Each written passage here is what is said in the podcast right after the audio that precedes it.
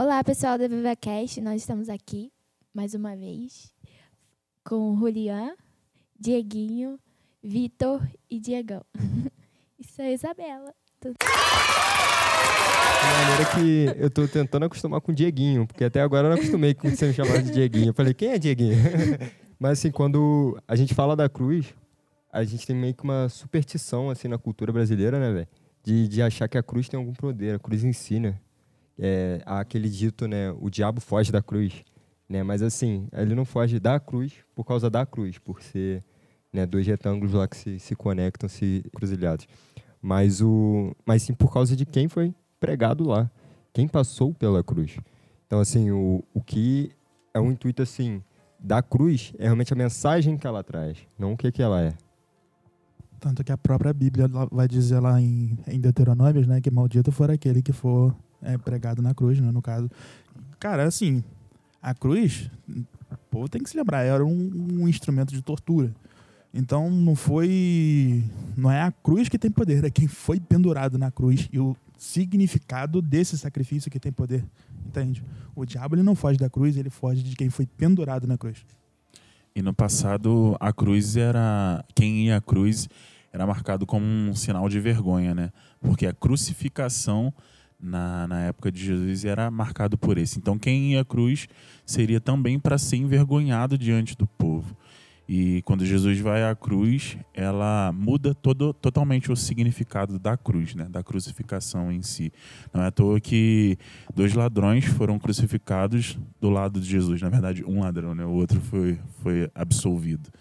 Mas quando a gente olha para a cruz depois que Jesus foi à cruz, é, simbologicamente é, se tornou algo é, honroso, né? Porque Jesus foi à cruz para salvar, para nos redimir dos pecados, das nossas transgressões. E a história, acho que todo mundo tem aprendido e vai continuar aprendendo ao longo da caminhada cristã. E assim, é, como tá falando, maldito é aquele que é pendurado no madeiro, né? É, lá em Gálatas 3,14 vai falar né, que Cristo nos resgatou da maldição pronunciada pela lei, tomando sobre si a maldição por nossas ofensas. Ou seja, ele levou sobre si todas as nossas ofensas, todas as nossas iniquidades, todas as nossas dores. E é, eu gosto de muito dessa frase, né? Não dessa frase em si, mas é tipo é, que Jesus ele foi tipo uma substituição, sabe? Era pra gente estar na cruz e ele substituiu no nosso lugar, ele fez uma troca, né? É, o, o bacana, assim, de, de pensar nessa perspectiva, né, cara? Que você começa a ouvir sobre a cruz e você começa a ficar com pena, né? Fala que, pô, a gente deveria estar lá, preci- deveria sofrer aquilo lá por causa dos nossos pecados, né? E se acaba meio que não lembrando, né, da esperança que, na verdade, deveria trazer, né, velho? Porque, assim, você pensa, pô, uma, uma pessoa sofreu por, por ter feito certo, sofreu no meu lugar. Então, se você frisar muito nisso aí, você acaba trazendo uma culpa pra cima das pessoas, né? A pessoa começa, pô, se sentir mal porque tá, é, porque alguém pagou por um pecado que ela cometeu. E aí o, o, que que, tipo assim, eu sempre penso, né? Tava vendo aqui João 12, 12 32, Je- Jesus fala que quando ele for levantado da terra, atrairei todos para mim. Mas assim, ele é levantado, ele não se, ele não se elevou como, no caso, a volta dele ao céu, depois de glorificado. Mas e levantaram ele, quando ele for levantado. Então, assim, a verdade é que a cruz ela não é uma coisa para espantar as pessoas, a ponto de pensar, caraca, eu sou pecador, mas é algo para atrair por, por causa dele, entendeu? É, acho que a gente tem que entender o significado da cruz, que ela não é pra gente reconhecer o quanto a gente é pecador, mas eu acho que é pra gente entender o tamanho amor de Deus por nossas vidas, né? Eu acho que, como diz aquela música, né? É, ele preferiu morrer do que viver sem a gente, né? Então, eu acho que eu sempre oro, sabe, pedindo ao Senhor que dá uma mentalidade maior, um entendimento maior do que é a cruz, porque, cara, eu acho que a gente tem uma, uma, uma mentalidade muito pequena e fechada em relação do que é realmente o todo, o que, é, o que realmente Jesus fez naquela cruz, sabe? Acho que o entendimento que a gente tem é muito mínimo. Exatamente. É, inclusive, eu já vi é, alguns casos, né? Onde, por exemplo, eu via, eu via, eu via certas pessoas, tipo, falando que olhavam para a cruz e, e para não pecar, sabe? Falando assim, como é que eu posso estar fazendo isso com aquele homem? cara, tudo bem, realmente é um pensamento digno você fazer isso, mas eu- isso aí também é você colocar um fardo nas suas costas que o próprio Jesus tirou de você na cruz. Entende? Então, cara, o fardo que você está colocando na cruz por você ter é, esse pensamento é o mesmo fardo que você está carregando na cruz. Isso meio que, cria um círculo, um círculo vicioso, cara. Então, assim, você não peca porque você não quer castigar mais a Jesus. Você peca, você não peca mais porque você ama a Jesus, entende? Você ama o sacrifício dele na cruz. É isso que tem que ser. Porque a cruz não é um lugar de, de penitência, né? A cruz é um lugar de, de rendição. A gente está lá para render aquilo que da nossa natureza dentro da gente que precisa ser levado à cruz, né? E o lugar melhor para a gente deixar nossas mágoas, deixar nossas tristezas, deixar nossa nossos até nossos entendimentos duvidosos também, sabe? É no lugar da cruz e não um lugar de pen- penitência, um lugar ruim. É um lugar muito bom, né? Sim, é, é interessante, cara, a gente pensar que a cruz ela não acabou ali. Porque quando a mensagem que ela traz, né, ela também traz a gente para a cruz. Porque Cristo, né, ele fala, cara, negue-se a si mesmo e carregue sua cruz. Mas assim, a sua cruz, nem, nem, nem mesmo a própria cruz de Jesus ele carregou sozinho. É interessante porque na, na cultura judaica a pessoa tinha que realmente carregar sozinho. Mas por que, que no caso de Jesus teve que chamar o Simão ali no, no meio do caminho? O cara que pô, tava passando desavisado às vezes, de tocar o cara para carregar a cruz junto. Com certeza uma semântica. Jesus foi crucificado, mas eu também fui com ele. Então, assim, é, eu carregar a minha cruz é o mesmo sacrifício que Jesus fez por mim, é eu fazer um sacrifício por ele, é uma retribuição ao amor que ele teve por mim. Pelo menos eu consigo identificar que a cruz é o começo de tudo, né? Foi ali que que Jesus deu um start, né, para tudo, sabe, todas as- as aflições, tudo que de alguma de alguma forma a gente é, precisou, né, para entender que ele era o Messias, que ele era o Filho de Deus, sabe, que ele poderia é, que ele poderia rasgar o véu para nos salvar. Então, a cruz é o início de tudo, né? É a separação é, do velho homem para o novo homem, quando a gente consegue compreender qual é a mensagem da cruz. né? A gente já, já falou que a cruz é, é um sinal de vergonha, foi um sinal de vergonha e hoje é um sinal de, reden- de redenção. Né? Na- diante da cruz nós colocamos a nossa vida, diante da cruz nós temos uma transformação, mas não é apenas pela figura da cruz, é como a gente já falou, por quem passou pela cruz. E o mais legal é que parece assim, a, a cruz é a última fase da vida de todo mundo. Jesus, ele foi lá e assim, não é isso não, querido. Não é isso não. E ele ressuscitou, né, depois do terceiro dia. Então, a cruz é um lugar de vida e não um lugar de morte, um lugar de, de basta só isso, só tem isso para fazer. Muito, muito pelo contrário, é o que o Diegão falou, é um lugar de vida, é um lugar de recomeço, lugar de, de novas coisas, né? E, cara, é muito maneiro analisar que, tipo, não foi algo é, inusitado, mas foi um plano eterno, né? Cara, é, lá em Gênesis 22, 8 vai falar assim, é Abraão levando Isaac para ser sacrificado. Aí é, é, ele fala assim, Deus providenciará o cordeiro para o holocausto, meu filho, respondeu Abraão, e continuaram a caminhar juntos. Na hora que, tipo assim, eles estavam indo, eu, na hora que Abraão estava indo sacrificar Isaac, né? Aí Isaac perguntou, ué, quem que vai ser sacrificado? Eu tô, tipo assim, tem, tem a lenha, tem o altar, mas cadê o, o cordeiro? Aí Abraão falou isso, que Deus providenciará o cordeiro para o holocausto. E assim, isso foi uma palavra profética. foi uma palavra profética, né? É, apontando para o cordeiro de Deus, que era Jesus Cristo, desde o início, desde lá de Abraão. Tá falando, Deus providenciará o cordeiro para si, para o holocausto. E, cara, eu fico pensando, tipo, desde lá atrás, tudo aponta para Jesus. Desde antes até de depois, tudo, tudo aponta para Jesus, tudo aponta para o sacrifício dele na cruz. Entender que a cruz também é a justiça de Deus. Porque às vezes a gente não, não pensa muito como isso, não. A gente meio que parece que está em dívida, né? Mas isso se torna de, sobre, sobre a própria justiça. Porque, assim, a justiça de Deus é totalmente diferente da dos homens, né? A gente entender que a gente comete um delito perante a lei de Deus. Então, a justiça dele já nos torna é, não culpados, né? Eu esqueci o nome, absolvidos? É, É, a gente se torna absolvidos, né? É, é uma justiça que é fora daqui, velho. Você fica impune de uma coisa que você cometeu. Então, você não deve sentir culpa, cara, pelo um erro que você comete. Porque a própria palavra chama o Espírito Santo, que é aquele que foi enviado por Jesus, como auxiliador, como alguém que vai te ajudar. Então, com certeza já sabia, pô, você vai dar mancada. Com certeza, velho, tu, tu vai estar totalmente aí fora do caminho às vezes, cara. Mas aí o Espírito Santo tá aí hoje com a mensagem da cruz trazendo no seu coração que você é perdoado. A justiça de Deus se trata disso, não de uma coisa assim que você saiu impune, mas uma coisa que por causa de Jesus hoje você é acolhido a essa justiça.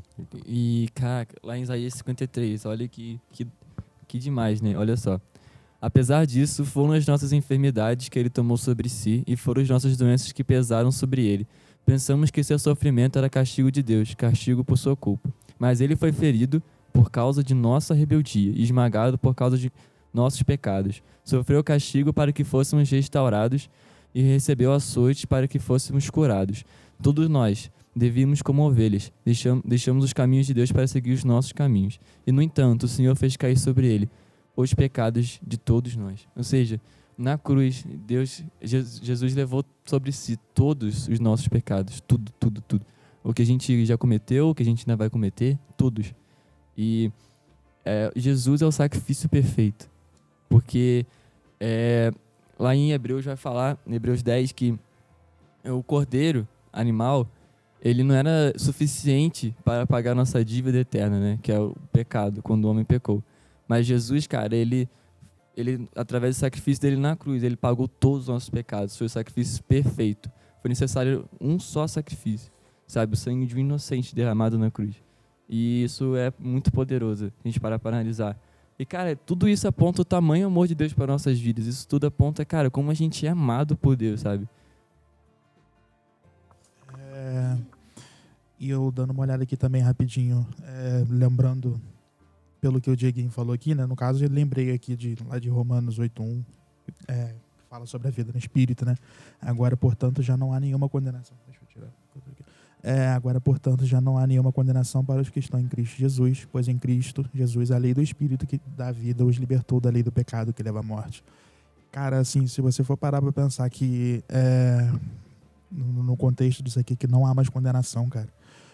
Que as pessoas que mais deveriam se sentir culpadas naquela época provavelmente eram os judeus. Se você for parar para pensar que durante anos e anos e anos eles eram aquele tipo de, aquele tipo de pessoa que eles estavam na frente.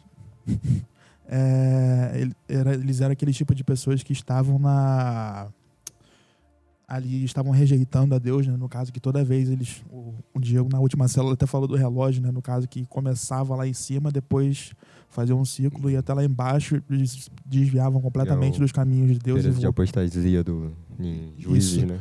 Isso.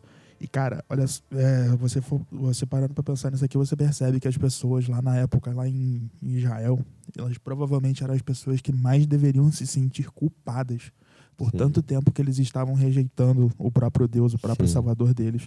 Mas aí vem, é, aí vem Jesus naquela na cruz, ele se entrega e toda toda aquela lei que os toda aquela lei que os israelitas eles falharam em, é, em obedecer agora foi no caso aperfeiçoada na cruz. E as pessoas imediatamente elas já começavam ali naquele momento a sentir o a sentir o, o perdão do, do, do- do pecado que elas tinham praticado durante tantos anos. Gerações e gerações e gerações de pecados foram perdoados ali naquela cruz e cara Jesus não quis nem saber se aquelas pessoas ali rejeitaram ele rejeitaram o pai deles Sim. se iriam rejeitar Cara, ele só queria perdoar. E quem perdoou, cara, você percebe imediatamente quando você começa a ler Atos o tamanho da obra que aquilo fez na É. vida da- das pessoas. É interessante, né, do, do pensamento dos judeus, né, é porque o que a Bíblia fala que era um escândalo para eles. Então, cara, realmente esse o coração duro, né, a pessoa que interpreta mal a cruz, ela endurece seu coração até mesmo para Deus, porque não vai entender realmente o, propósito do qual Jesus veio para a Terra. Porque quando ele fala assim, é escândalo para os judeus, isso quer dizer que para os judeus, para a consciência religiosa que eles tinham, é totalmente fora da caixinha, é totalmente fora do padrão. Mas aí quando fala dos gregos, que eram pessoas que buscavam inteligência, né, fala é loucura.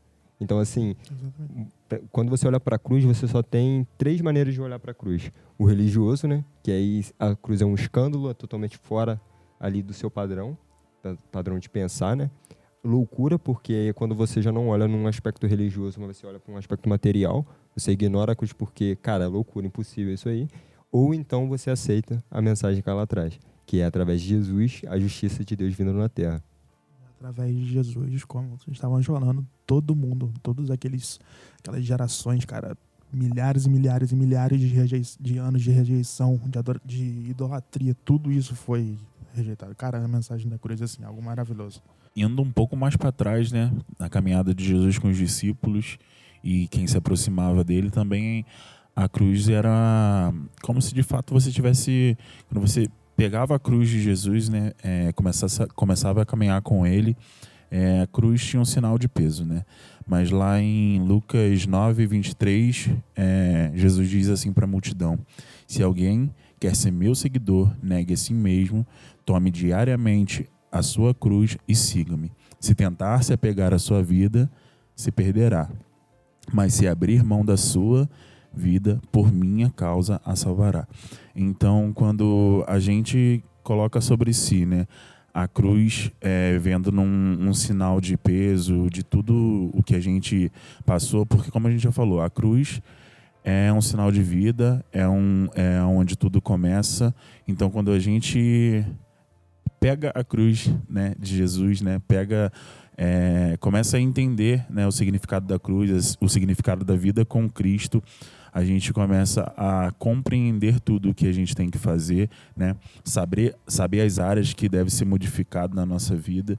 Então, a cruz é o início, né, mas também é o final. É um final da vida que você está querendo abandonar, porque a gente consegue compreender que, que o evangelho é algo progressivo. Então não adianta você não vai se santificar do dia para noite, sabe? Você não vai, sabe, ser santo em num estalar de dedos. É, é, um- é uma vida progressiva, né? Tu vai mudando dia após dia. A própria palavra fala que que de glória em glória a gente vai vencendo, né? De glória em glória a gente vai modificando a nossa vida, modificando os nossos pensamentos e a vida com Cristo é exatamente essa, né?